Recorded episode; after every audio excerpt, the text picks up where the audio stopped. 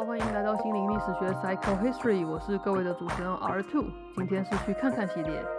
最近在电影院最红的是什么呢？当然是两部片的结合，Barbenheimer、Barbie 和 Oppenheimer 巴本海默这两部片。因为呢，我是诺兰电影的粉丝，所以呢，本来就有打算要在。Openheimer 还在大荧幕的时候，赶快去电影院看。然而，这个 Barbie 一开始让我有一点点犹豫。不过后来听到它的风评之后呢，我就知道说，OK，这部也是一一定要进去电影院才行的一部电影了。呃，我就烦恼了一下，想说大家都喜欢巴本海默这个顺序，然后大部分人也是这样推荐的。可是不知道为什么，我的直觉就告诉我说，嗯，no no，你应该要先看奥本海默，再去看 Barbie。哦，所以我就顺从了我自己的直觉，所以我的排列的顺序是这样的。而且我没有办法在一天内执行，所以我就隔了几天之后，大概在十天之内把两部电影看完这样子。现在好不容易呢，我把第二部电影看完之后呢，果然我的直觉是对的。其实呢，这个 Barbie。比比奥本海默给我更多更多获得或感触吧，所以呢，我在看完电影的半个小时之内呢，立刻就把这一集的本给写好了，非常的迅速，在手机上面哒哒哒哒哒哒就把它写完了。就结构上来说呢，今天我还是希望可以稍微稍微对照一下两个电影，所以。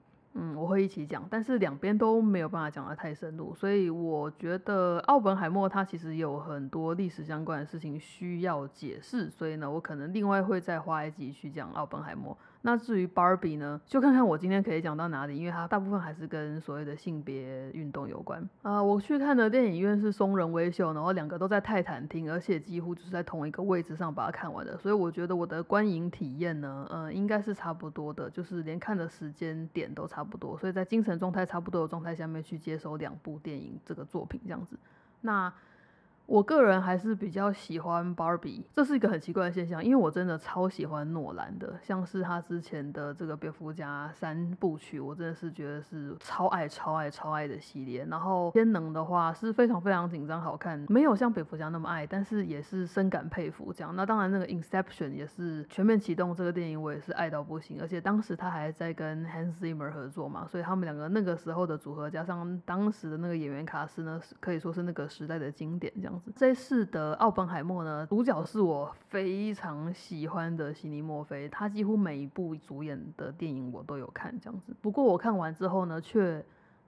却觉得其实这次奥本海默拍的比较不好。所谓的不好，并不是说哪里有缺失或什么，而是说在整个展现上面，其实诺兰没有超越他自己，然后他也为了自己想要坚持的地方付出了蛮多代价的。所以其实我觉得这部电影本来有更多可能性，可是，在诺兰的某种坚持之下呢，我们就看到现在的这个版本，这样它非常的完整啊，然后也非常的一致，然后在这个状态下面几乎是完美的。可是。他的完美却凸显了这部电影没有办法展现奥本海默这个人的复杂度，这样子。好，那所以呢，我要从芭比先开始。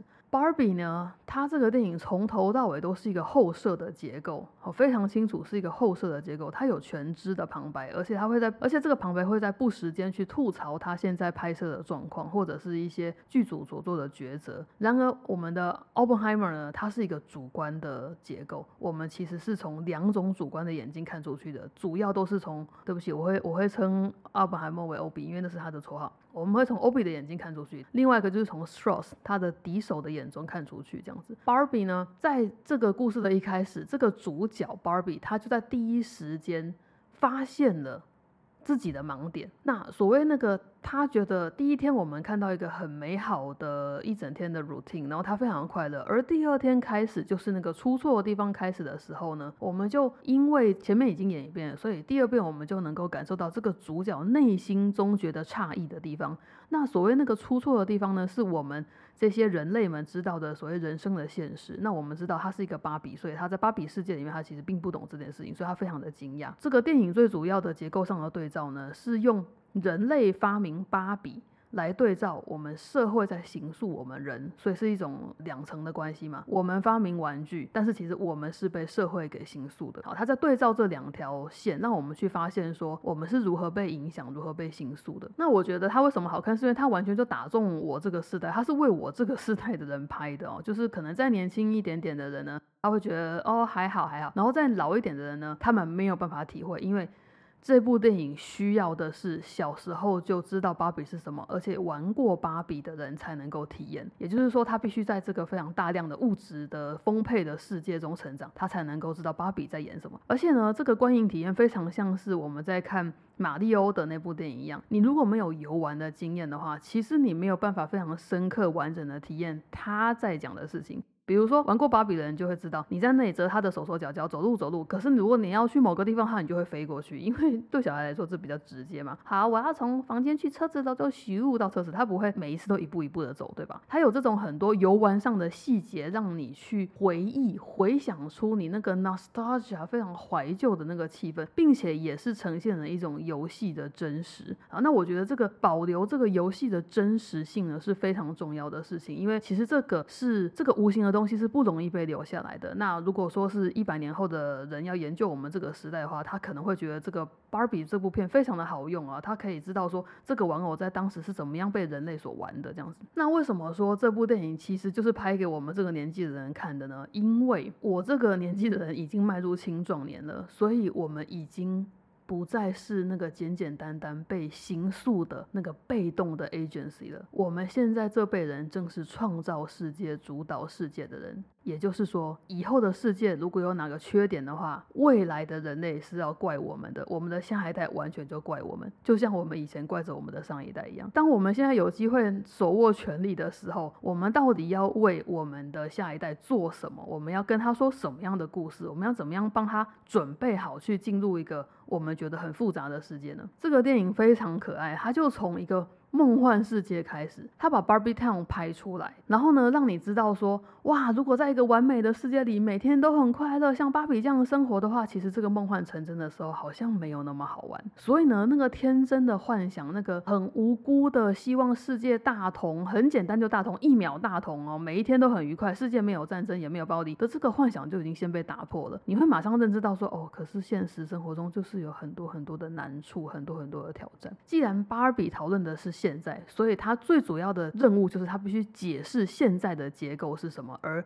我们怎么样在这个结构中去有自己的力量嘛？这边的我们，我们自己，我是泛称所有性别的人，所以他光是解释父权结构这件事情，就花了他非常多的时间，并且他全片还要非常忙碌的处理全部大众文化图像史，尤其是针对性别跟凝视的部分。性别是所谓的 gender 跟 sex，我现在并不想要分了。那凝视是所谓的 gaze，G A Z E。这部分真的非常的精彩。以后如果有人要写关于凝视的论文的话，是不可能跳过《芭比》这部片的。如果你没有写到这部片的话，你的研究基本上文献是非常薄弱的。好，最后一点是，他还必须去对照美泰尔这间公司这个芭比产线的历史，也就是说，等于是芭比的私历史，它的。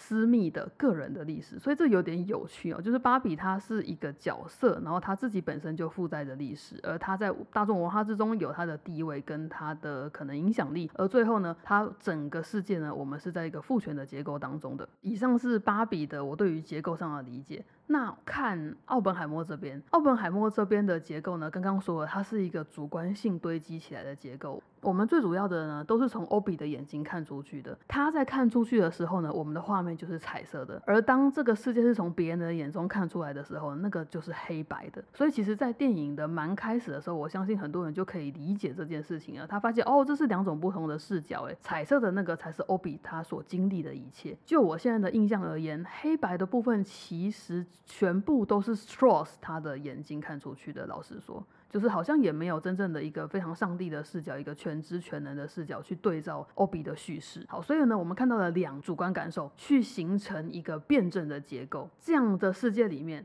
欧比的角度是我们同理的角度，而 Strauss 的角度是我们去理解切入点。这有一点是感性跟理性的一种分开面，但是他们其实两者都有一个非常感性的针锋相对这样子。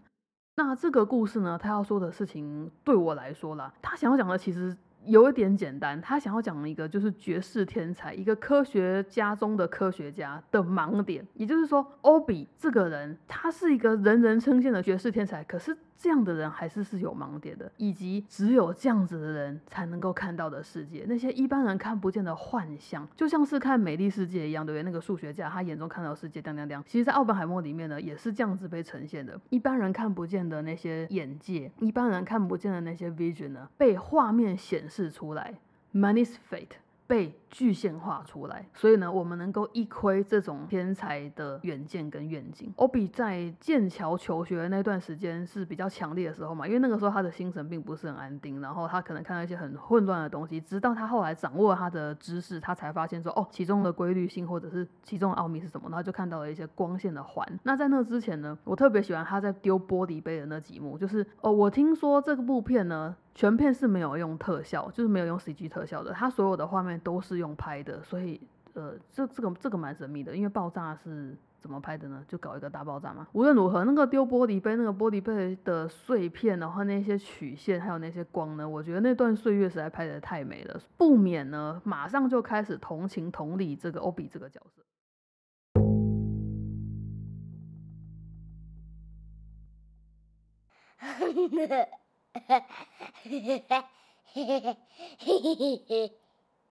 好，那相对而言呢，Barbie 其实不是一个马上让大家可以代入的角色，因为这取决于你自身跟这个玩具的关系是什么。如果你今天是一个小时候就有玩芭比，而且很喜欢芭比人的话，我相信你在那个开头的第一秒看到那个粉红色，你就已经带入芭比的心情、芭比的视角了。但如果你不是的话，小时候你没有玩芭比，后面没有那么爱，那对你来讲只是玩具中的其中一个东西，对它的整个广告方式跟它的生产线也不熟。你不会看到那个包装盒那些字体就发现啊，好怀念哦。如果你都没有这些感觉的话，你会花一点点时间去认同芭比那个演员。所以你可能要到他第一天、第二天觉得很怪的事情过完了之后，甚至到他的脚砰掉下来之后呢，你才会发现说，哦，你好像进去这个故事里面了。那因为呢，这部芭比呢，它在讨论的是现在，就是现在这个结构，解释给还没有办法完全掌握的人听，然后呢，并且还要告诉大家说，我们其实是有力量的，然后力量在哪里？光这件事情呢，就花了太多时间了。所以其实这部电影它没有时间去预言，它没有时间去预想二零三零年的世界，也就是我们的孩子的未来。现在这些从二零一零年已经出生的孩子们。他们在二零三零年要碰到的世界，其实芭比是没有办法涵盖的。然而，那个未来是从我们的现在所延伸出去的，那个流动的未来，认同的流动的未来，不只是性别上的流动，那个神秘的世界呢？这部电影其实没有办法讨论。因此，这部片有一个缺失，就是芭比这部片其实没有办法照顾到现在已经进入流动的男孩女孩们。例如，我相信很多阴柔的男孩们应该非常开心的一起进剧院去看了芭比然后呢，可能伴随着自己小时候的快乐的回忆，或者是不敢告诉别人的那些回忆。因为男孩子们玩芭比，在应该在九零年代以前，在台湾不是一件非常能够令人接受的事情。大部分的父母可能也无法鼓励，就算可以纵容，可能也没有办法鼓励。也就是说，如果一个在两千年以前出生的男孩要玩芭比的话，那他最好是要家里有姐妹的，不然他没有姐妹，他其实没有什么理由可以得到这个芭比。他可能去别人家才能摸得到。那另另另外一种状况是，我觉得两千年之后呢，其实父母亲是比较开明的，比较能够接受孩子们自由的去探索他玩玩具的自由度。也就是说，当男孩拿着芭比的时候，你不会大惊小怪，你可能有各种解释的理由，你可能会说啊，可能他就很喜欢女体啊。超异性点的，这也是一种解释角度。也就是说，大家可以不要那么紧张。不过我知道了，在台湾还是很多的家长对于这个玩具上的性别的分野呢是非常古板的，而且不知道为什么，呃，明明看起来是个开明的父母亲，但是自己生养小孩的时候，却立刻落入了自己小时候被养成的那个社会期待，这样子。所谓的传统希望每个人可以站住不定的那个位置。这个 Barbie 呢，他没有办法照顾到这些阴柔的男孩们，因为现在的这个结构呢，其实这些阴柔的男孩们。他们就站在我们这些所谓的女生站在男生面前的这个位置。如果说我们想象一个有阶梯的感觉，好了，目前还是男性当权的一个世界。虽然他们的生存危机非常的大，我等一下会讲，我是绝对支持一个人可以做他自己的，所以男生必须要想办法做他自己，而女生也必须要。我必须先 强调这一点。我并没有觉得 women should rule the world，我觉得是 everyone should rule the world。回过头来，我们可以说，就现在男孩还。在当权的世界里面呢，男生如果站在最高的位置的话，第二个位置其实才是才是女人嘛。对我来讲，其实。Barbie 所展现的是，女人如果站在那个较高的位置，其实阴柔的男孩们就站在我们的下面那一点点，然后他们现在还没有被没有办法被照顾到，所以这些已经流动的人们，他们今天在这个 Barbie 之中是不是主角的？我们可以看到他在一些边边的位置，比如说看旁边的那两个，其实蛮 gay 的，或者是说不是 gay，他就是异性恋，可是他是一种改良版的男生，他可以表达他的情绪，然后他可以注意到女生的需求。不过没有关系啦，我就觉得一部作品能够做到的事情是有限的，所以我们可以期待下一个作品，或许十年后吧。十年后，当这个两千年出生的人们呢，终于三十几岁掌握世界的时候，他们就可以去拍一部他们认为 OK 的 Barbie，这样 Barbie Two 之类的。当我们来看另外一边诺兰的电影，当他讲述奥本海默的时候呢？它的基本主题当然很明显啊，就是科学啊、野心啊、政治权利啊等等，然后之中的危险啊跟讽刺。不过呢，其实它的主要叙事其实就是两条线，第一个是成就他的这个工作的职涯，另外一个就是他对于左翼的同情，一路怎么样去影响了他的政治立场，然后政治立场又怎么样的被针对。欧比这个人有趣的地方是，他不仅仅是在科学方面非常的突出，他其实在政治的操弄方面，他都算是大师。然后呢，他也呃，大家在电影的后面也有看到，他也会登上《Time》杂志，这样是一个足以影响全国的一种标志性的人物。那因为他生存的年代呢，对于左翼的同情这件事情，在麦卡锡的时代会是一个相当严重的问题，因为这就不符合美国当时的想要进行的方向了。所以，所以仿佛他的这些磨难就来自于一个对手的迫害这样子。关于这一点呢，这个结构我认为其实是简化了这部作品的可能性，就是说整部电影就变成一个道德故事，然后。嗯，其实导演已经选边站了。就是，其实，在讲奥本海默这个人的时候，你很难不选边站。你要么就支持他，你认为他是一个有良知的人，只是他是一个不理解人心的科学家；要么就是你认为他就是个十恶不赦的恶魔，他发明了这个毁灭性的武器，然后造成了我们亚洲重大的灾害，这样子。而当诺兰在描述奥本海默这个人的时候，非常有趣的事情就是他只呈现他的思想跟科学，还有呃性别关系的那一方面，谈恋爱的情史，但是他其实并没有展现这个人的其他面相，因为其实这个人在传闻上面一直都是隐隐的包含一种暴力的一种性格，他他的 personality 有一个 quality 就是 violence，再者呢。嗯，他其实是一个非常富有文化的人，就是说他的父亲母亲的结合呢，让他同时拥有科学与美学的双方面的经验，所以他在教书的时候真的非常非常的有魅力。他是一个很有文化知识水准的人，学士的品味又非常的好，所以上他的课真的是如沐春风。然而我们在电影里面其实只能看到这个科学家跟政治这两条线而已。然后诺兰只使用非语言的方式，也就是说视觉上的、画面上的，还有声音上的方式去展现欧比他的内心，内心世界却没有办法用对话呈现。就是这部片所有的对话都在呈现动作与剧情。所以其实我们在片中是没有办法听到欧比说出他的想法或者有没有懊悔的，我们只能从画面上去推测他自己的心思是什么。这其实非常的吊诡。那电影里面我唯一觉得立场最明确被表达的就是他与杜鲁门的那场戏，那场戏相当优秀。其实我们不知道那场对话，欧比说的是我们科学家手上沾满了鲜血，还是我的手上沾满了鲜血？这其实是有差的。但无论如何，我我对那个场景的解读是：当不可一世的向总统说，我觉得我发明了原子弹，我的手上沾满鲜血的时候，他踩到了总统的尾巴，他不尊重了总统，所以那个总统就给他一巴掌。杜鲁门的心情对我而言是。你以为你是谁，奥本海默？你只不过是个科学家而已。我才是改变世界的那个人，我的名字才是被历史写下来的那个男人。那这个电影其他的时间呢，全部都是用他人来对照欧比，呈现这个人独特的样貌。就是别人是温和的，他是焦躁的；有人是没有那么自信的，他是风度翩翩的、自信过剩的。有人可能只会讲英语，他不只会讲荷兰语，还会讲梵语，这种天才事迹等等。但是呢，欧比并不是他自己命运的主导者，虽然他以为他是。不过我们在电影中可以感觉到，他的命运是由他身边最亲近的五个人所组成的，比如说弟弟、女友或妻子、Strauss。那个将军，他其实都在这些人的影响跟推动之中。那如果要讲下去关于欧比他的盲点的话呢，这集是处理不完的，所以我就留到下一集再说。我们先回到 Barbie。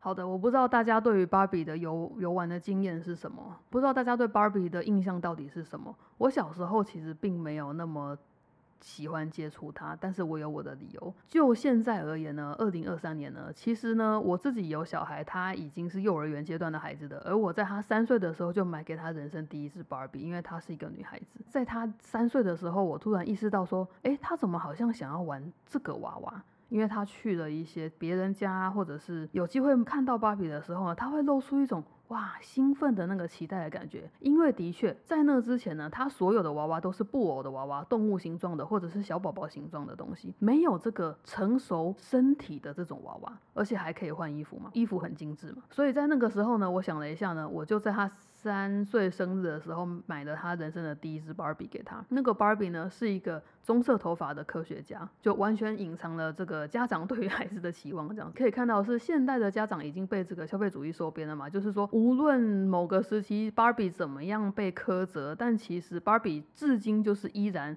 好端端的在百货商场里面，然后呢，你在所有的线上玩具店都买得到。它或许已经没有那么受欢迎了，可是老实说，我觉得百分之七十家里有女孩的家庭里还是会有芭比或者类似芭比的娃娃。日本也有出，然后其他国家，韩国也有出类似芭比娃娃，中国也有出类似芭比的娃娃。然而，更严重的问题是什么？你们知道那些所有的娃娃，他们的身材比例都比芭比还要糟糕吗？他们比她更厌食症、更瘦、更不合理。所以当有人在抨击芭比的时候，我真的是嗤之以鼻。你要不要去看看那些孩子们其他 alternative 的选择之中，他有什么选择啊？芭比已经算是好的了，好吗？再者，我们回过头来讲。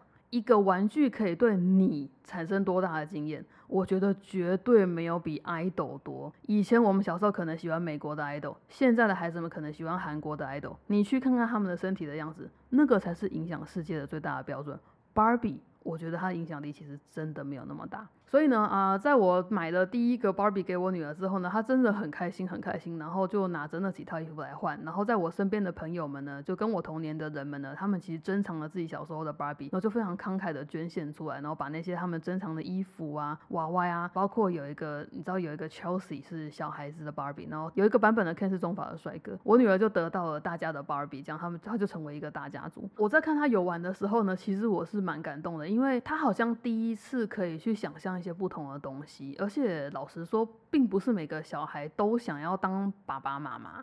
就是那个角色扮演其实有点无聊。当你在玩 Barbie 的时候，你成为你自己，其实是这样。当然，他被抨击的也是这样啊，就是说你的这个 image 的投射可能跟这个孩子本身长得不太一样。可是你要知道，现在什么什么族裔、什么肤色、什么眼睛颜色、什么头发颜色的 Barbie 都有哦，所以是买的人的问题。OK，如果你今天要给一个 Asian kid 一个 Barbie 的话，你硬是给他一个金发大布布的 Barbie，然后说哦 you're messed up，那不是是你的问题吗？你明明就可以选择一个长得跟他比较像的 Barbie 啊，而且还。还有美人鱼芭比，你为什么不选那种很特殊的芭比呢？对不起，我有点激动。好，那么回过头来，我想要讲一下我对于芭比的感受。因为呢，身为一个女同志呢，我对于芭比的感受经验，其实跟其他女孩的成长经验是非常非常不一样的。我小时候很不喜欢那个粉红色，因为那个桃红色太。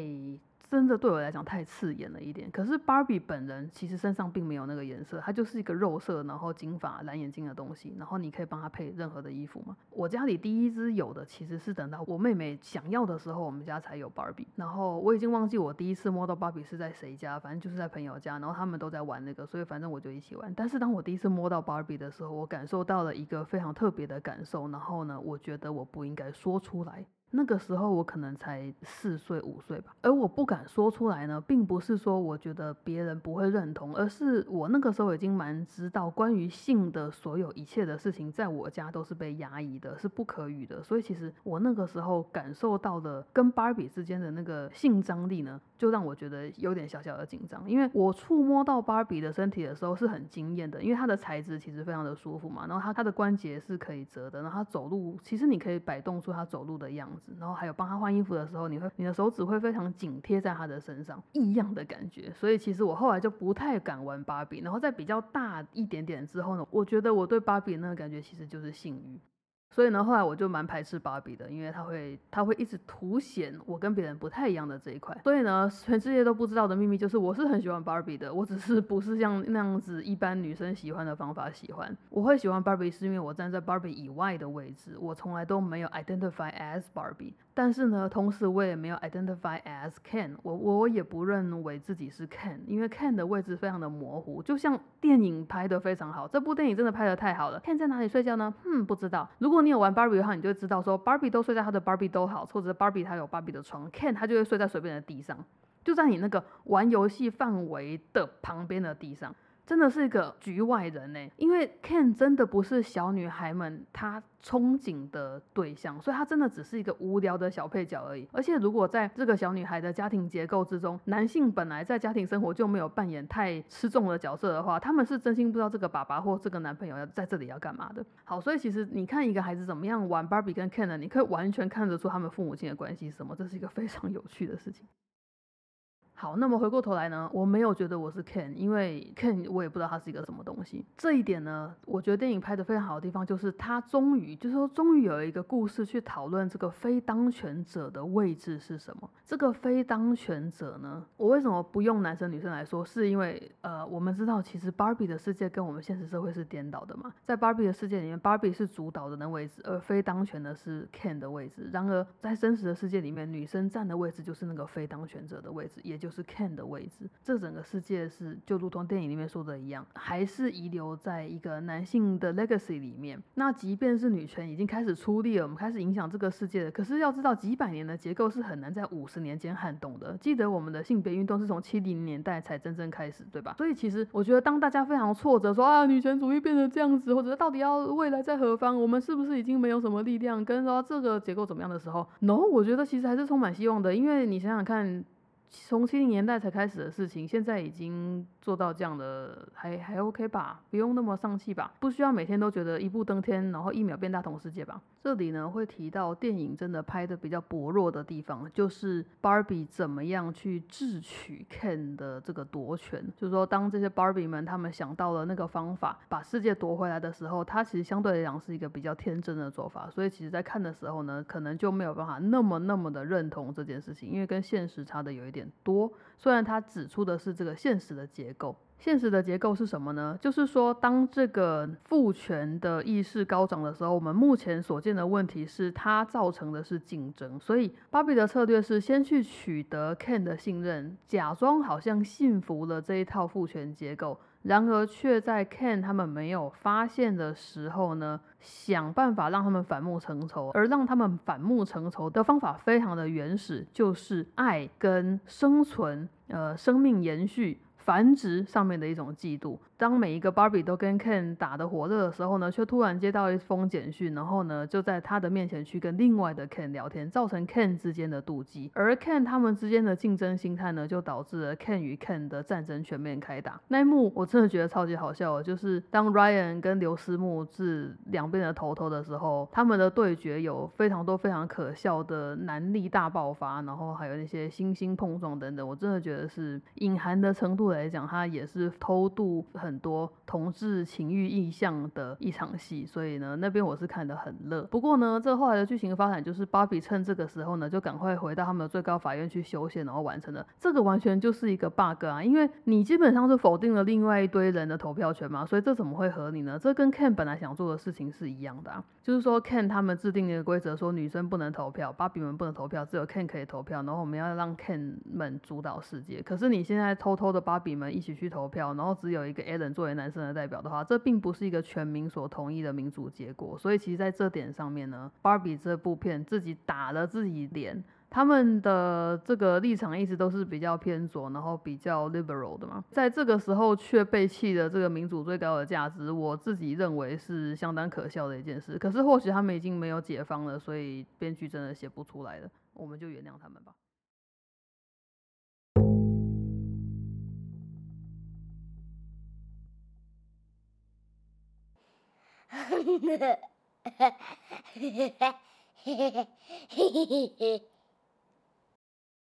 由于《芭比这部电影呢，花了非常大的篇幅在讲这个非当权者的位置，所以呢，当 Ken 在问他自己是谁的时候。我非常非常的感动，因为其实他的投射位置就是女性在问自己是谁嘛。然而，在这部电影里面最美好的事情是女生解答了女生自己的问题。因为当 Ken 在质问自己是谁的时候，这位已经开悟的 Barbie，他能够告诉 Ken 如何去找你自己在哪里。Ken，you have to figure out who you are without me。你可以去找。好，我们重复一下那个场景，就是呢，Ken 呢已经占领了这个 Barbie 世界，然后呢，把这个房子都改成他自己 Ken's Mojo Dojo Casa House，就是 Mojo 道场家家白痴死，就是把家跟道场重复五百次，这个很很智障的命名法。然而，当 Barbie 回来的时候呢，所有的 Barbie 都已经清醒的时候呢，Ken 觉得他自己要输的时候呢，他冲回他的床上，然后大哭了一场。在 Barbie 来安慰他的时候，Ken 说：“我知道哭不是软弱的象征，我是非常自由。”我已经有点忘记了，但总之就是他想要展现的是他已经是一个进化的男人。然而他却非常痛苦，因为他回想起说，只有 Barbie 凝视我的时候，我才存在，这实在是太痛苦了。我到底该怎么办呢？Barbie 跟他说：“你要去找你自己，你要问说 Ken 是谁。”看就是你啊的这个时候呢，Ken 做了几个反应，比如说想要亲吻芭比或者是把芭比抱下来，就是那个经典的，大家有看过二次大战结束的时候有一张经典的照片吗？一个水手公主抱一个护士，然后他们在纽约的街头接吻的那张照片。那个摄影作品被昵称为 Kissing Sailor，就是正在接吻的水手。你如果去搜寻的话，就会看到那张黑白照。然后那一天叫做 VJ Day，因为是。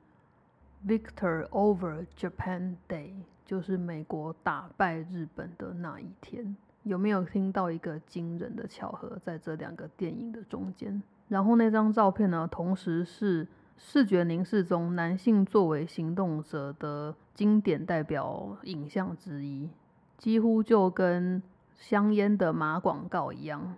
就是 Ken 发现的那样，那代表了男子气概。然后他在那一幕，这张照片在我们的大众文化中无止境的出现之后，在 Barbie 里面再重复一次。然后重点就是，当他出现的时候，立刻被 Barbie 说 “No，不是这样”。所以 Barbie 的力量在这边。Barbie 整部电影，它会重复那些被男性凝视的片段，或者是我们在我们的文化中已经习惯的代表现在固定位置、固定行动方法的这些父权结构的影像，它让它出现，然后反转它。出现，然后反转它，所以这是 Barbie 的贡献，OK，这是这部片的贡献。当 Barbie 可以告诉 Ken 说 You're just Ken 的时候呢，这个双重的肯定就是对女性的鼓励。女性告诉她自己说，你自己就可以开悟了，即便你现在在现实世界上还在一个不足为道的位置上，即便你现在还没有自信，知道说自己是谁，可是我告诉你，你会知道的。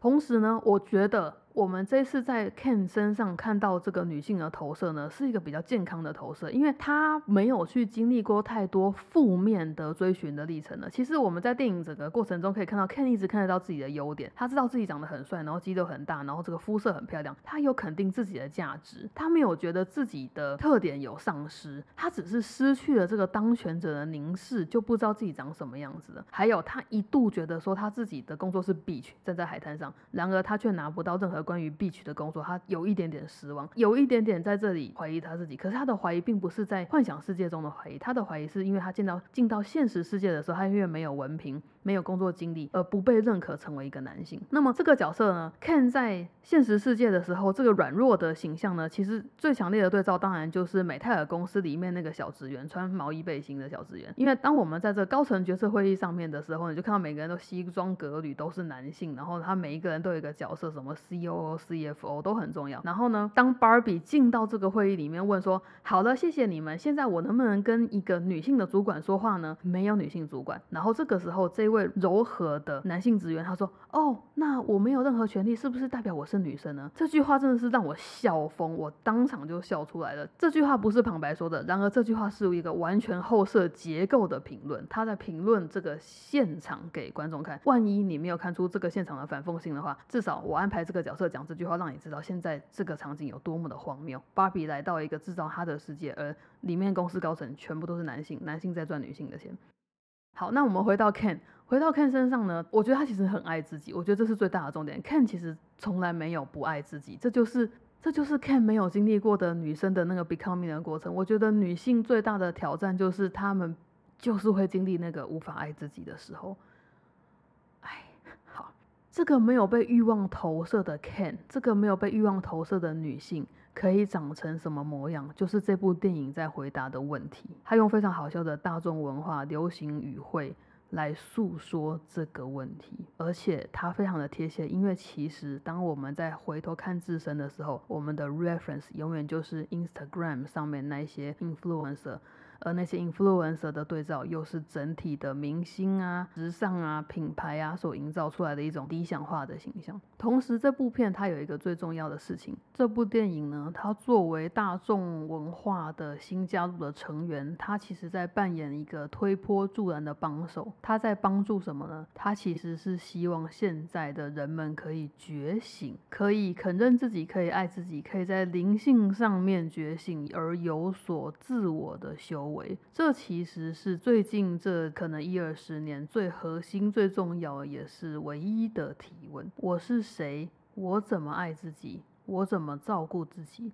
而当你有了这个核心，才有我怎么爱人的那些方法。Barbie 它还有涵盖的最后一项议题，就是非常非常难处理的母女议题。这个我必须要说，不好意思，这是真的是所有亲子排列组合里面最难的。父子其实也很难啊，也差不多复杂。可是其实父子它是有一些历史上的红利可以吃的，所以呃，它的挑战，我觉得老实说，真的没有母女那么多。那如果是父女的状况的话，其实爸爸现在永远都希望女儿能够好，可以帮助他，而且他也已经知道女儿不是一种我用。用力去保护就可以长成的东西了。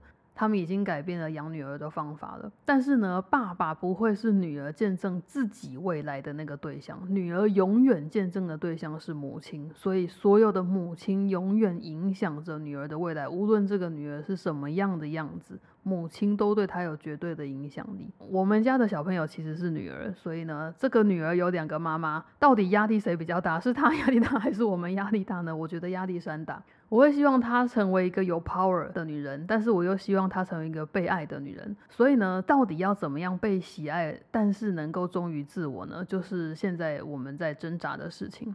那这个电影还有一个很重要的点是，它其实批判了母职的天生。这个 default 小女孩都想变妈妈的这句话呢，是被否定的，因为它肯定的句子是女生想要先成为自己，然后才成为做母亲的自己或不做母亲的自己。这个时候呢，我想要回到我这个心灵历史学 podcast 的第二集《后悔当妈妈》。如果你没有听过那集的话呢，我非常的推荐。那集的一大重点就是以色列的研究者发现。母亲、父亲不是一种角色，妈妈是一种关系，爸爸是一种关系 （relationship）。妈妈和孩子都是因为彼此存在而存在的，所以呢，我们要用关系来建立它，它就会是动态的、可变性的、多元的。而不是想象一个角色要扮演好他。当我们想象角色的时候，他就会落入一种资本主义的功利主义里面，孩子就变成父母的一个层级，你永远都想要追求卓越啊，或可以拿去吹捧等等。然而，这个把母亲视为一种关系的这个重点呢，是孩子怎么样去面对自己的母亲。电影呢，把那些过多的期待拿掉了。他很明显的在跟我们说，那些亲密感，就是我们一般的社会想要期待母女关系的整体的亲密关系的亲密、生活的亲密、身体上的亲密，这些亲密感一直被期待在母女身上，而且非常的重。真的有必要吗？这是一个值得讨论的地方。那最后呢，在电影的结尾讲出了一个他们创作这部电影的另一个大重点，就是他肯认人的价值。他认为。最珍贵的事情就是作为人，然后活着。那个创造芭比的奶奶对芭比说：“Humans only have one ending, ideas live forever。”本来我们人类好像都想要追求永恒，觉得不灭的东西就是最伟大的。但是这个时候，芭比她却下定决心想要活着，仅仅如此而已。她想要活着，她想要存在，就是所谓的 “be I am”。这个词是现在的灵性觉醒呢非常流行的一个重点词。我们也可以从 Ken 的台词里面听到，他说 "I'm just Ken"，甚至有一首歌嘛，还有他后来的 T 恤 "Ken is enough"，Ken enough，就说我是足够的，我是我。